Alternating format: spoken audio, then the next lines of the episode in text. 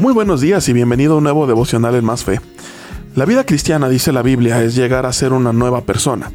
Implica una transformación de nuestro ser en donde el centro de comando es Dios y donde todo a nuestro alrededor comienza a conformarse a una vida llena de plenitud. El Evangelio tiene una relación directa con el bienestar y la plenitud del ser. Sin embargo, muchas veces pareciera que se nos frustran los planes muy frecuentemente. De pronto hay temporadas en donde parece que la respuesta de Dios ante todo es un vil y rotundo no, o simplemente percibimos silencio. ¿Por qué de pronto no se me dan las cosas si amo a Dios? Bien, la respuesta es bastante sencilla, pero cae de peso. A Dios no le importa mucho lo que haces, sino la razón detrás de ella.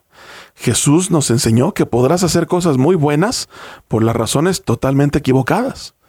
Vamos, a Jesús le importa tu corazón, es decir, el por qué haces lo que haces. Y ahí es en donde está la respuesta a esta pregunta tan difícil. Pocas veces prestamos atención a los anhelos de nuestro corazón. Pedimos y pedimos, pero muchas veces no nos ponemos a pensar en lo que motiva esas peticiones. O a veces incluso nos hacemos, como se dice coloquialmente, de la vista gorda, porque sabemos que nuestros anhelos no persiguen un fin honroso delante de Dios. Aún así, seguimos planeando y deseando que las cosas se nos den de cierta manera.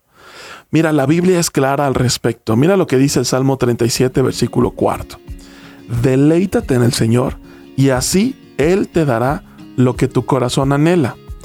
Un corazón que sabe deleitarse, o sea, encontrar gozo en Dios y en Él únicamente, es un corazón que no persigue motivos de dudosa procedencia. Un corazón que quiere agradar a Dios es un corazón que no anhela cosas que nos desvían de su voluntad. Por lo tanto, la respuesta es sencilla. Dios frustra tus planes porque te ama y no quiere que sufras las consecuencias. En otras palabras, a veces Dios frustra tus planes porque tus motivos no son los adecuados. Y los motivos no adecuados tienen un sello de garantía, dolor y sufrimiento, remordimiento también. Hay dos cosas que me gustaría resaltar de este tema tan profundo. Número uno, no podemos deleitarnos en algo que no conocemos. Es necesario que busques de Dios en su palabra y en comunión con Él para conocerle y saber qué motiva su corazón.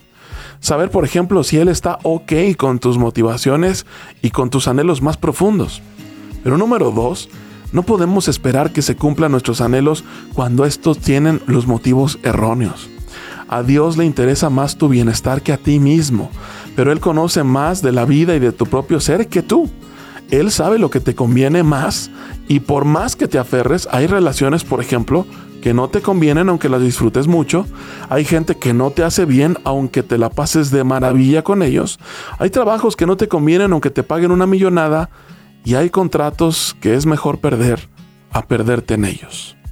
Conoce y confía en Dios para que aprendas a deleitarte en Él y así tus anhelos cambiarán y serán los mismos anhelos de Dios. Ahí, en ese escenario, Dios responde y prospera todo lo que pide tu corazón.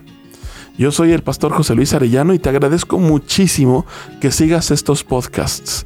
Te agradeceré si los compartes y llevas esta palabra a más personas para que más personas puedan conocer de Jesús. Que tengas un excelente día.